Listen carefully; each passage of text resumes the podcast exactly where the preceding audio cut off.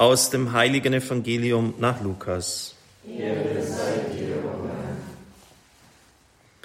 In jener Zeit kamen einige Pharisäer zu Jesus und sagten, Geh weg, verlass dieses Gebiet, denn Herodes will dich töten.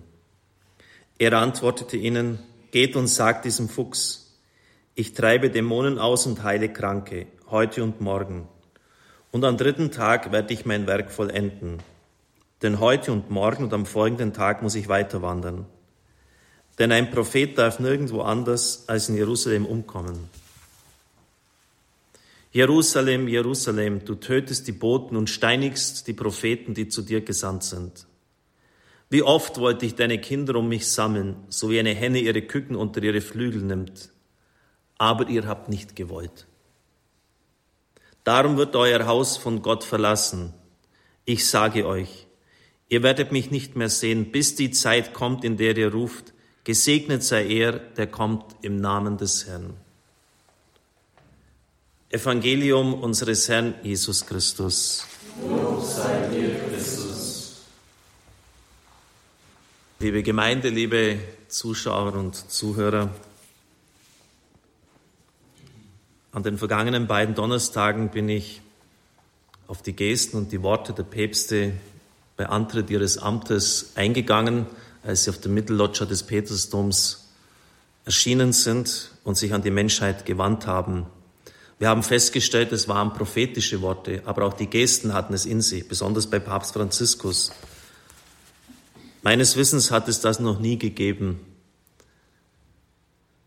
dass der Papst sich vor dem Volk Gottes verneigt, eine Geste der Demut, des Respektes, der Ehrfurcht und dann um den Segen bittet.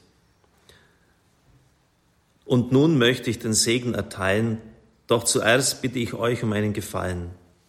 Bevor der Bischof das Volk segnet, bitte ich darum, dass ihr den Herrn bittet, damit ich gesegnet werde. Das Gebet des Volkes, das den Segen für seinen Bischof erbittet. Führen wir dieses, euer Gebet, für mich still durch. Und dann erst hat er gesagt, nach einer Zeit des Stille und des Schweigens, und nun werde ich euch und der ganzen Welt den Segen erteilen. Das gilt auch allen Männern und Frauen guten Willens, also nicht nur den Mitgliedern unserer Kirche. Eine erstaunliche Geste. Der Papst, der um den Segen bittet und sich vor dem Volk Gottes verneigt. Warum eigentlich erstaunlich? In jedem Beichtspiegel können Sie lesen, dass wir für Eltern und Vorgesetzte beten sollen im weltlichen und geistlichen Sinn. Und jetzt sind eben die Rollen vertauscht, dass, dass der Papst uns um den Segen bittet. Aber wenn wir jetzt einmal ein bisschen so nachspüren und unser Gewissen überprüfen, dann müssen wir doch oft sagen, dass wir das vernachlässigt haben für weltliche und geistliche Vorgesetzte und damit auch für die kirchlichen Verantwortlichen zu beten. Irgendwie ist das aus unserem Bewusstsein ganz verschwunden. Nun, es ist ja tatsächlich so, dass der Priester am Ort das Brevier, besonders das Stundengebet, Sie kennen es ja aus unseren Sendungen, für die Menschen betet in Stellvertretung und auch vieles von seinem anderen Gebet, besonders von der Heiligen Messe, ist für das Volk Gottes gedacht. Und da denken dann viele Menschen, ja, was soll dem noch fehlen, wenn der jeden Tag im Gottesdienst ist, wenn der den Rosenkranz betet, wenn er für uns da ist, sein Brevier betet, wenn er meditiert, was soll dem noch fehlen, wie jemand mal gesagt hat, der ist so in die Heiligkeit geradezu hineingesetzt. Und deshalb unterlassen es viele, im Gebet für ihre Hirten einzutreten. Der wo soll es denn da noch fehlen, wenn der täglich die Heilige Messe feiert? Allerdings haben die Skandale um den sexuellen Missbrauch in der letzten Zeit uns hier vielleicht zu einem gewissen Umdenken gebracht. Und vielleicht haben sie wenigstens das eine Positive auch zutage gefördert, dass wir erkannt haben, dass wir für die Hirten im Gebet einzustehen haben. Ich denke an etliche apostolische Gemeinschaften, die teilweise sogar auf Weltebene tätig sind und viele Menschen an ihren Reihen haben, auf die man ganz große Hoffnungen gesetzt hat für die Neuevangelisierung. Und da war es dann schon oft eine herbe Enttäuschung und hat auch diese Gemeinschaften ziemlich erschüttert, als sogar von den Verantwortlichen dieser sexuellen Missbrauch begangen worden ist. Nun, auch hier wieder haben die Menschen wahrscheinlich gedacht, ja, wenn der das Charisma hat, einen Orden zu gründen, wenn da Hunderte und Tausende äh, mit dabei sind, ja, für den braucht man doch nicht beten. Wenn der so eine große Gnade vom Herrn hat, da fehlt es doch nicht. Offensichtlich schon.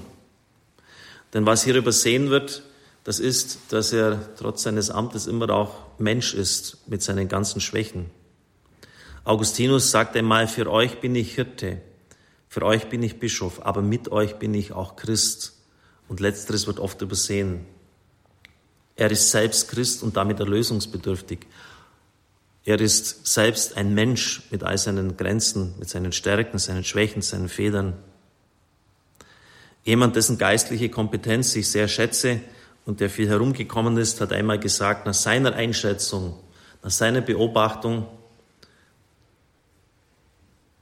gehören, wenn jemand sein Amt aufgibt, immer zwei dazu. Wie bei einer Ehe, die auseinandergeht, da ist es auch sehr selten, dass man sagen kann, ja, zu 100 Prozent ist der andere verantwortlich, aber nicht diese Person. Und so ist es auch, wenn eine, ein Priester eine Gemeinde verlässt und sein Amt aufgibt.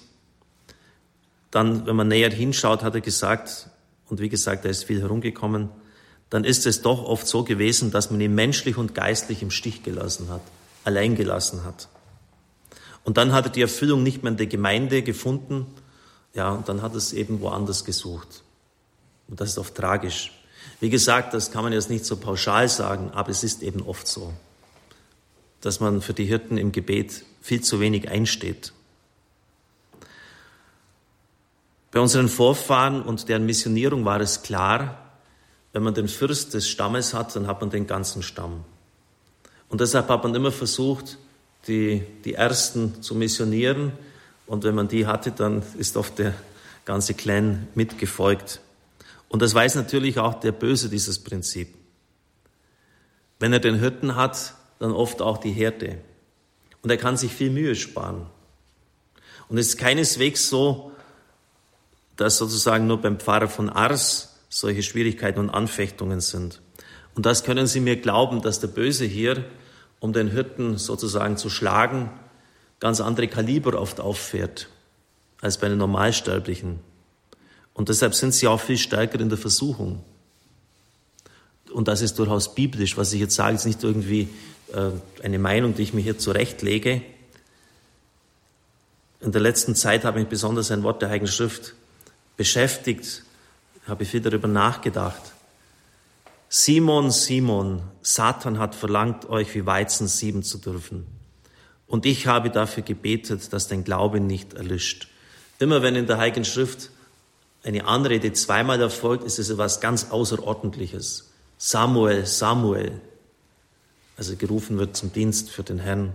Martha, Martha, du machst dir viele Sorgen. Auch hier dann Simon, Simon, Satan hat verlangt, euch wie Weizen sieben zu dürfen.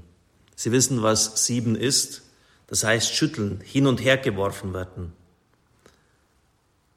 bis dann die Spreu weg ist. Aber das kann, dieses Schütteln so heftig sein, dass auch alles kaputt geht dabei. Das zweite Bild ist auch sehr intensiv. Denken Sie ein bisschen darüber nach. Meditieren Sie, dass diese Stelle auch dein Glaube nicht erlischt. Das heißt, es kann sein wirklich, dass, dass dieser Docht im Wachs versinkt und das dann aus ist. Es war eine ganz reale Gefahr gegeben, dass Simon Petrus nach der Kreuzigung dieses ganzen Wirrwarrs und Durcheinander, dass er zerbricht. Und das muss man wirklich ernst nehmen. Satan hat verlangt, dich wie Weizen sieben zu dürfen, zu schütteln.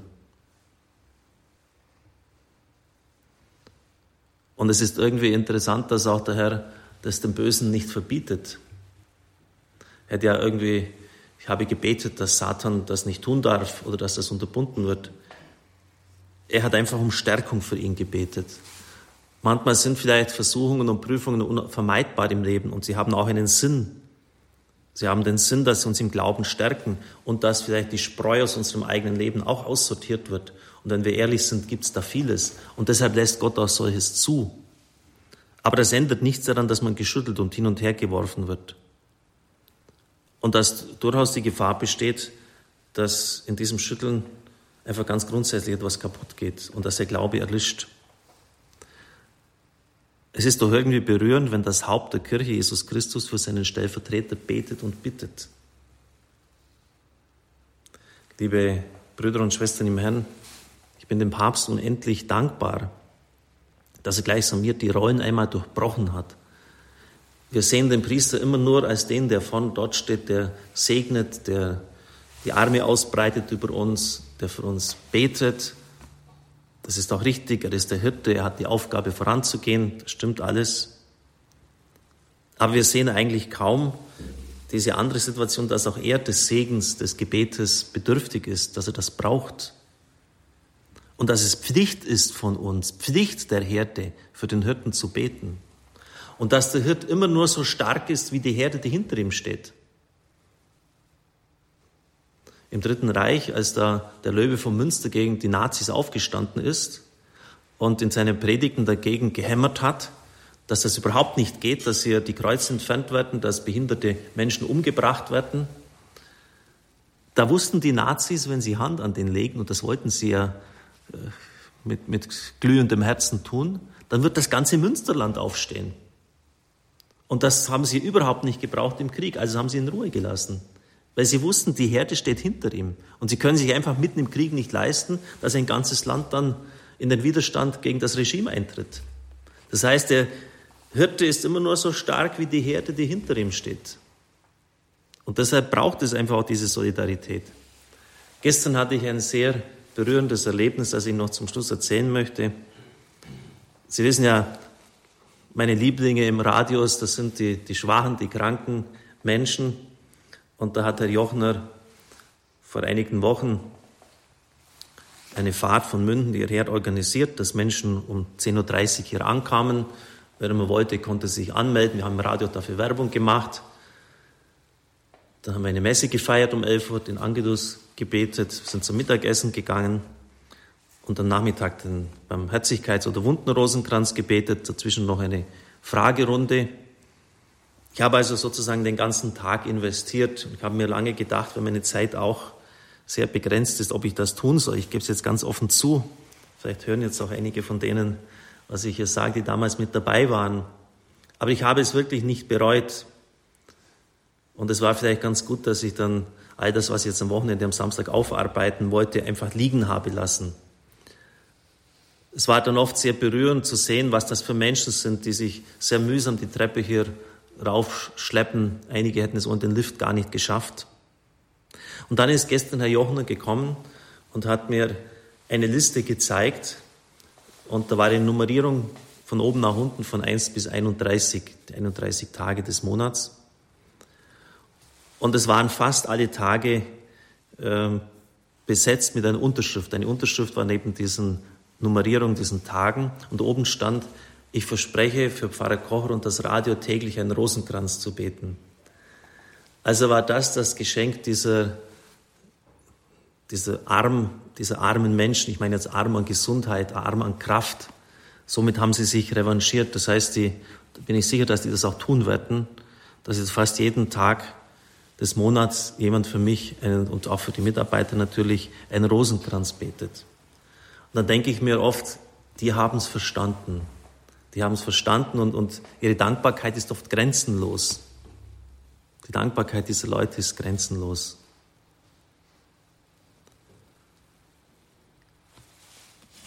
Nochmals zum Abschluss die Worte des Papstes.